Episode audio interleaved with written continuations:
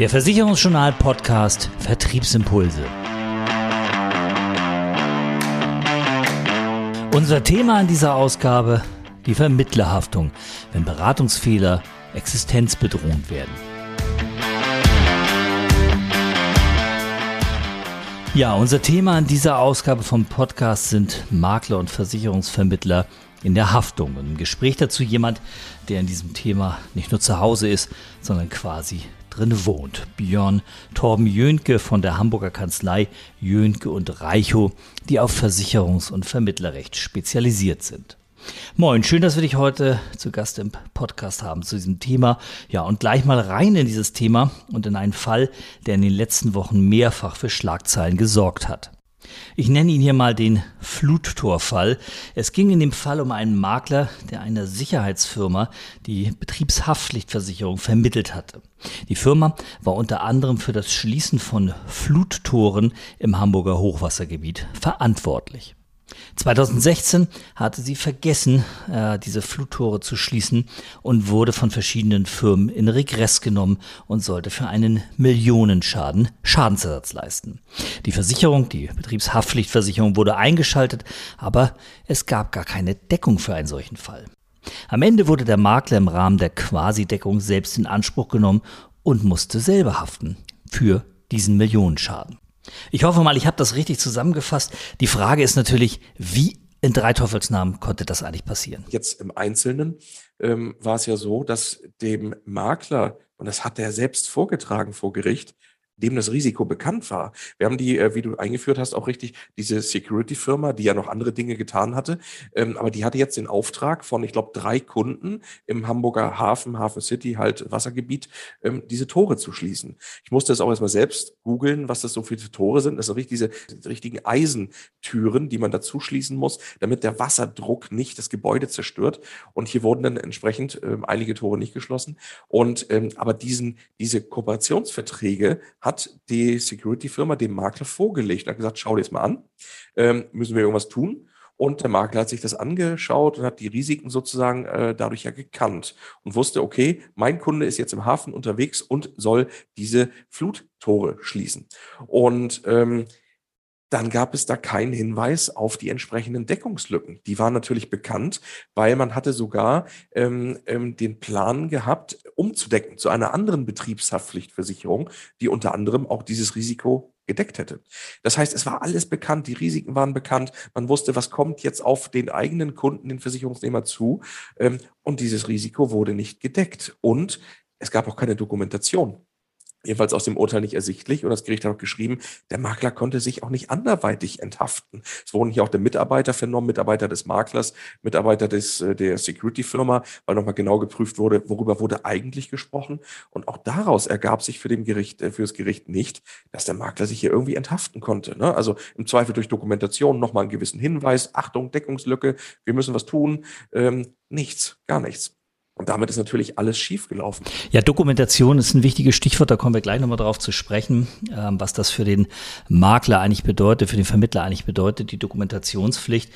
Ähm, ich würde nochmal ganz kurz zurückkommen auf dieses Urteil, weil das, was das Landgericht Hamburg dort entschieden hat, beschlossen hat, das ist ja über diesen Fall hinaus auch für alle Makler interessant, denn das Landgericht hat ja gesagt, ein Makler muss für seine Mandanten einen individuellen und an das Risiko angepassten Versicherungsschutz besorgen. Dafür muss der Makler von sich aus Risiken analysieren und Mandanten ungefragt über seine Bemühungen informieren. Also viel Eigeninitiative vom Versicherungsmakler gefragt und im Rahmen der laufenden Betreuung, so das Gericht, muss ein Versicherungsmakler das versicherte Risiko überwachen, den Versicherungsnehmer bei Veränderungen darauf hinweisen und auf eine Anpassung hinwirken. Also diese Beratungspflichten, diese Hinweispflichten sind wirklich sehr, sehr genau definiert in dem Urteil. Aber kommen wir nochmal zurück zur Beratungsdokumentation. Björn, das ist ja ein Thema, was du eben angesprochen hast. Viele Vermittler Kolleginnen und Kollegen glauben ja immer noch, dass eine Beratungsdokumentation nur dann wirklich was wert ist, wenn der Kunde sie gegenzeichnet und äh, unterschrieben hat. Aber dem ist ja gar nicht so, oder? Richtig, also die Beratungsdokumentation äh, nach VVG ist ja quasi zum Vertragsschluss vorgesehen. Das heißt, vor Vertragsschluss muss der Kunde überprüfen können, ist das alles so, wie ich das wollte? Stelle, ich habe es mir so vorgestellt und so will ich das auch machen und dann wird der Vertrag geschlossen. Ähm, das ist ja die eine Sache, die der Gesetzgeber will. Aber darüber sprechen wir ja nicht. Ne? Da, ähm, wir sprechen darüber, es wurde hier ein Telefongespräch oder es wurden mehrere geführt, es wurden Dinge, äh, Informationen ausgetauscht ähm, und darüber wurde entsprechend nicht dokumentiert oder das wurde nicht dokumentiert. Und äh, für den Makler zu Enthaftung zählt ja jede Notiz, die, die er nur anstellen kann. Da zählt sogar eine WhatsApp. Also wir führen heute auch Prozesse, ich habe da äh, von meinem Kollegen Jens Reich auch drüber gesprochen, mittlerweile über WhatsApp-Chat-Verläufe, ne? weil das Gericht sagt, okay, wir können ja nur so ermitteln, was zwischen den Parteien für, für, für Gespräche geführt worden sind. Und vieles läuft heute über WhatsApp, gerade auch was Vertriebe, Großvertriebe angeht. Ne? Vertrag will ich nicht, ist doof, Versicherer leistet eh nicht. Ja gut, aber dann bitte archivier dir das, dass du es im Zweifel vorweisen kannst. Ne?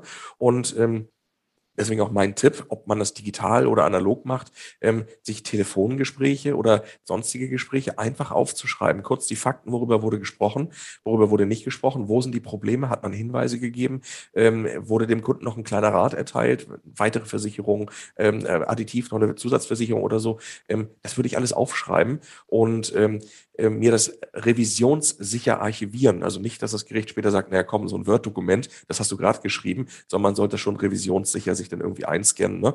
oder PDFA-Standards und so weiter. Ähm, aber das sind alles Informationen, die ich später für einen Haftungsprozess brauche, um die Makler raushauen zu können. Wenn es nichts gibt, dann kann man auch nichts machen de facto. Ne? Und ich, ich war ja selbst Versicherungsmakler, ich weiß, wie stiefmütterlich man diese Beratungsdoku und sowas äh, behandelt. Es ist hässlich, es nervt, es ist doof.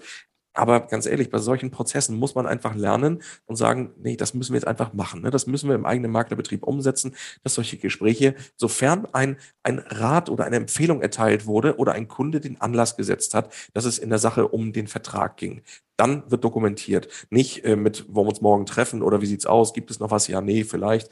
Das ist wurscht, interessiert kein Friseur. Aber äh, wenn es um die eigenen Verträge geht oder um die Deckungslücken geht, dann würde ich das aufschreiben. Egal wie, aber es muss aufgeschrieben werden, damit man das im Zweifel dem Gericht vorhalten kann und sagen kann, hey, darüber haben wir gesprochen. Das wollte der halt nicht. Ne? Und das äh, habe ich mir notiert, weil ich das immer so mache. Ich mache mir immer eine Aktennotiz dazu. Und das äh, zählt vor Gericht Sowas hält in der Regel auch vor Gericht und das Gericht wird dann erkennen, okay, was soll der Makler noch mehr machen? Ne? Und ähm, ich weiß, dass das halt viele nicht machen. Ich war ja selbst mal Makler, also von daher, ähm, das ist ein heißes Thema, denn es wachen dann alle jetzt gerade mal auf, ne, bei fünf Millionen Deckung ähm, oder, oder Regress und sagen, ja, ja, ich werde mich mehr um meine Dokumentation kümmern und so weiter.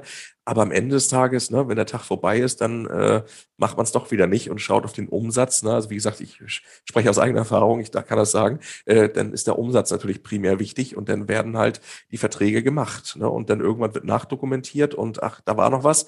Ähm, das ist halt nicht gut. Ne? Das ist nicht gut. Und ich würde mir als Makler wirklich alles, alles notieren, was irgendwie in Bezug auf das Mandat, also den Vertrag oder Entdeckungslücke, mir das einscannen, archivieren und im Zweifel dann rausziehen. Ne? Und das ist alles hier leider nicht geschehen. Ja, es gibt nichts Gutes, außer man dokumentiert es. Könnte man Erich Kästner hier so ein bisschen abgewandelt als äh, Versicherungsmakler zitieren. Aber zum Thema Haftung für Versicherungsmakler jetzt nochmal ganz konkret. Ein Bereich, in dem ja auch sehr hohe Summen auf dem Spiel stehen, ist ja die Arbeitskraftabsicherung. Wenn hier eine Rente über Jahre, Jahrzehnte nicht gezahlt wird, eine hohe Rente, eine hohe BU-Rente, dann geht es natürlich auch schnell um sechs oder sogar siebenstellige Summen. Und viele Vermittler fragen sich natürlich, wie weit reicht denn hier eigentlich meine Beratungsaufgabe, mein Beratungsauftrag? Muss ich zum Beispiel die Gesundheitshistorie des Kunden mit ihm gemeinsam aufbereiten, Patientenunterlagen, Patientenquittungen anfordern, damit ich dann wirklich einen wasserdichten Antrag auf den Weg schicke? Äh, das ist eine sehr interessante Frage, auch ein interessantes Thema, äh, welches du da aufreißt, äh, gerade so das Stichwort Patientenakte. Ich würde, ich würde auch mal sagen und mal, mal behaupten, dass die Pflicht gar nicht mal so weit geht. Ne? Wenn der Kunde da sitzt und sagt, ich habe halt nichts, denn was soll man da weiter bohren? Ne? Und äh, jetzt proaktiv zu sagen, komm, wir holen mal zehn, fünf Jahre alle Patientenakten und ich habe so Lust, das alles durchzuarbeiten mit dir. Ich würde sagen, da ist, das ist dann irgendwann auch keine Maklerpflicht mehr. Ne? Das ist vielleicht vorauseilender Gehorsam, aber keine Maklerpflicht. Aber wenn ich natürlich Anlass im Beratungsgespräch habe, ähm, ähm, dass der Kunde ein paar Mal beim Arzt war, dann macht es schon Sinn, das zu überprüfen. Ich würde aber selbst da sagen, ähm, mir ist zumindest kein Urteil bekannt, ähm, dass das jetzt die Maklerpflicht Pflicht wäre, das aufzuarbeiten. Es wird ja reichen, wenn der Kunde sagt, da war ich beim Dr. Schustermann äh, oder Dr. Mustermann und ich war beim Orthopäden und was weiß ich und dann ist gut. Ähm, dann macht man seine Angaben, im Zweifel muss der Versicherer nochmal nachfragen, wenn er was wissen will. Ähm, ich, ich würde sagen, das reicht aus. Aber, aber, wenn man natürlich mal auf den Leistungsfall schielt und als Makler sagt, ich will meinen Kunden vor allem bewahren, was ich nur machen kann. Und ich bin dazu bereit, diesen Schritt mehr zu gehen als andere Makler, als die, denen es vielleicht egal ist oder die sich auch keine Kenntnis einbuchen wollen von solchen Fällen, was ich verstehen kann. Ähm, dann ist vielleicht die Idee ganz gut äh, oder schlau zu sagen, ich schaue auch mal in die Patientenakte rein, wenn es irgendwie Anlass in dem Gespräch gab. Ne? Also eine Frau hatte mal ein bisschen Knie, ein bisschen Massage am Rücken, dann doch mal zu schauen, was wurde denn da abgerechnet, was steht da drin. Ne? Und das kann für Leistungsfall ja durchaus interessant sein. Und eins ist klar, und deswegen bin ich auch ein Freund von, von ähm, ähm, äh, der Frage, dass man dem durchaus nachgeht. Wenn der Versicherer eine Möglichkeit findet, aus dem Leistungsfall auszusteigen, durch Gestaltungsrechte wie Anfechtung, Rücktritt, Kündigung ähm, im Rahmen seiner äh, Möglichkeiten, dann macht er das. Der prüft nicht die BU, er steigt aus dem Vertrag aus. Egal, ob das äh, wahr ist, was da drin steht oder nicht. Denn er hat jetzt die Akte, die Patientenakte, und da steht drin, äh, vor fünf Jahren mal äh, Rücken gehabt. Also ne, wissen wir, äh, Ausschluss oder Risikozuschlag wäre es denn geworden wahrscheinlich. Ist er nicht geworden, weil es nicht angegeben wurde. Und damit wurde, haben wir eine objektive Falschaussage und eine objektive Lüge in den äh, Gesundheitsfragen. Und damit kann der Versicherer aussteigen aus der Geschichte dass es vielleicht keine Arglist ist, weil subjektiv und so weiter, das ist ja ein zweites Paar Schuhe, aber da sind wir dann da, dann zu sagen, Mensch, das müssen wir leider gerichtlich klären dann. Aber das ist unschön, das ist unschön, weil man kämpft erstmal wieder um die Herstellung des Vertrages an sich und auf zweiter Stufe um die Berufsunfähigkeitsleistung. Ne, das sind zwei Baustellen, die ich dann habe. Und dann gibt es sehr viele Makler, die ich kenne, die sagen, das möchte ich dem Kunden nicht zumuten und deswegen schaue ich mir jede Akte an. Ähm, ich habe Makler, ähm, die sagen, ich mache gar kein Beratungsgespräch, ohne dass der mit der Patientenakte kommt. Ne? Also es ist wirklich sehr, sehr, sehr sauber und ich glaube, das muss man nicht. Aber ich kann es verstehen, wenn ein Makler so tickt und sagt, für mich kommt es absolut auf den Leistungsfall an und dann soll der wenigstens sauber sein. Denn es ist jetzt der Moment, wo ich die Patientenakte nochmal bereinigen kann, prüfen kann, etc. Und äh, das finde ich macht auch Sinn. Maklerpflicht, wie du ja gefragt hast, glaube ich, äh, ist es nicht. Ähm, das geht sehr, sehr, würde sehr, sehr weit gehen. Ähm, aber ich kann es gut nachvollziehen, ähm, dass jemand sagt, ich will das einfach später sauber haben und diesen Stress später nicht haben. Ja, bei einem Schadensfall gibt es jetzt ja in der Regel keine Beratungs- oder Schadensdokumentation, obwohl das manchmal wahrscheinlich, ja, vermutlich ganz hilfreich wäre.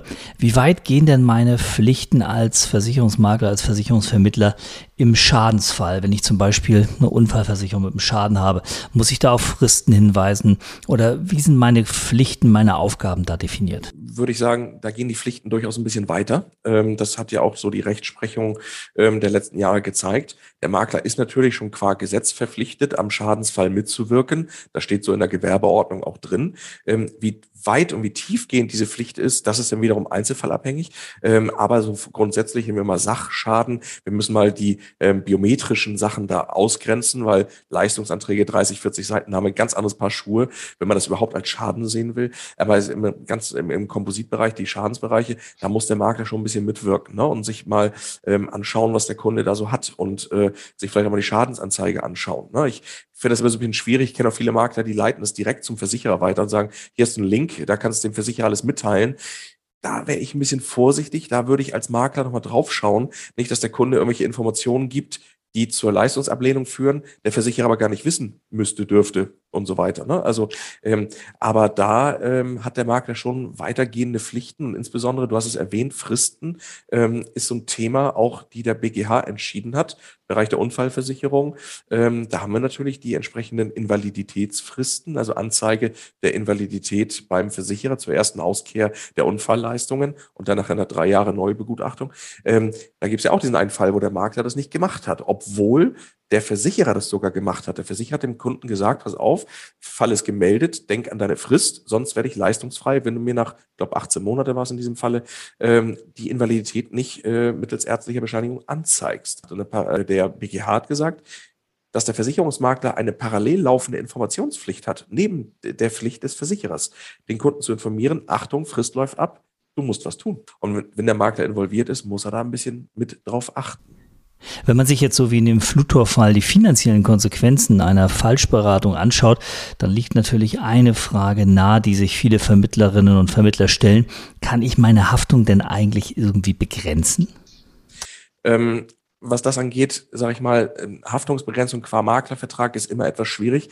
Man kann natürlich für, ähm, hatte ich ja schon erwähnt, grobe Fahrlässigkeit, Vorsatz sich nicht enthaften, aber vielleicht, ähm, also für, für Fahrlässigkeit, einfache Fahrlässigkeit und Nebenpflichtverletzung zum Maklervertrag kann ich mich enthaften. Das war's auch schon. Das war's auch schon. Mehr kann ich nicht machen im Maklervertrag, weil es immer eine Klausel ist und damit der gerichtlichen Kontrolle unterliegt ähm, und das Gericht dann prüfen kann, äh, äh, hält die Klausel oder nicht. Und Abweichen von Standards mit Kunde haftet hier für alles, wenn er das und das nicht tut, das ist intransparent und überraschend. Damit muss der Kunde nicht rechnen. Der ist im Zweifel auch noch Verbraucher.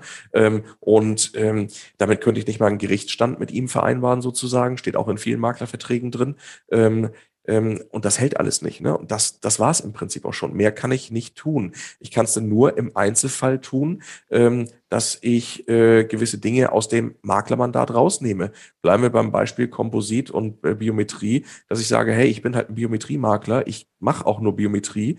Ich berate dich hier nicht zum, zum Sachbereich, da musst du zum anderen gehen. Ne? Das heißt, Begrenzung, also Spartenmaklervertrag, ähm, letztendlich über die Dokumentation da auch nochmal aufführt. Wir machen nur Biometrie und wir haben zum Biometriebereich beraten. Für andere Fragen wird ein Sachkollege empfohlen. Ne? Also, dass irgendwie klar ist, worüber wurde denn das Mandat geführt äh, an, an und für sich. Ne? Oder konkret, ich mache nur BU, ich mache nur äh, Betriebshaftpflicht oder so. Das alles kann man ja begrenzen, man muss es nur tun. Und das im Zweifel im, im, im äh, Maklervertrag. Ne?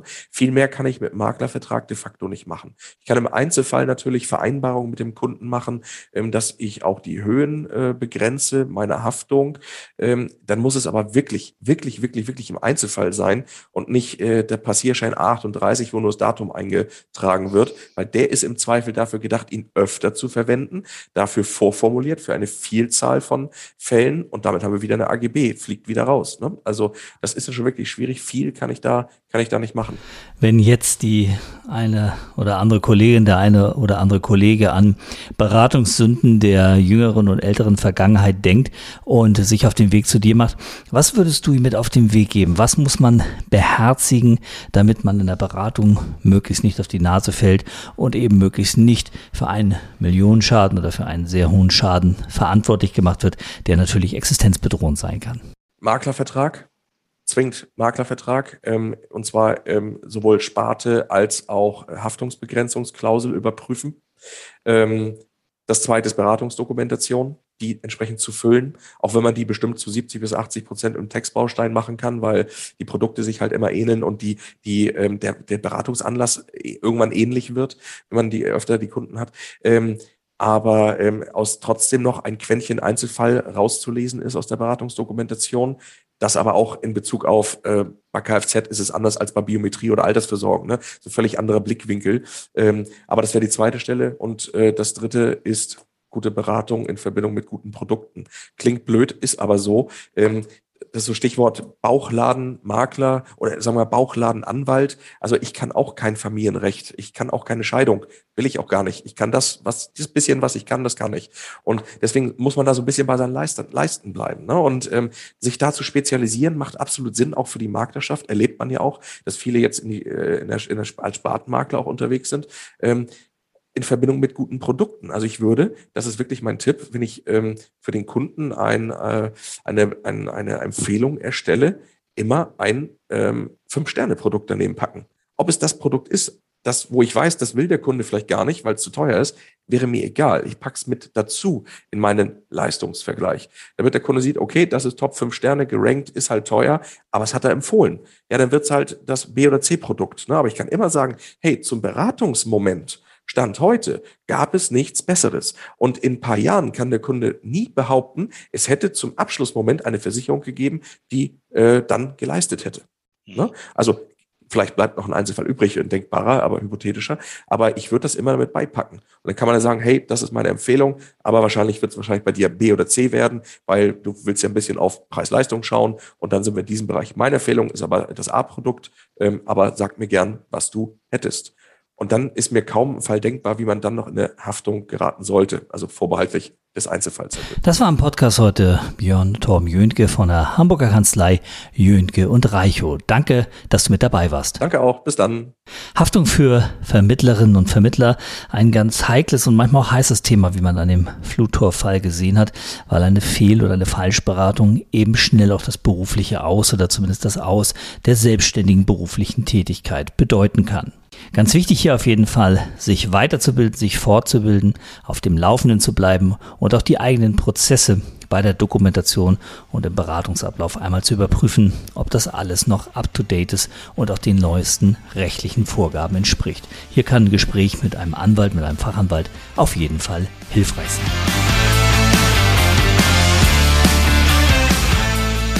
Das war die aktuelle Ausgabe vom Versicherungsjournal Podcast Vertriebsimpulse zusammengestellt und gesprochen von Oliver Mest. Mehr Themen rund um die Beratung und für den Vertrieb gibt es täglich auf www.versicherungsjournal.de.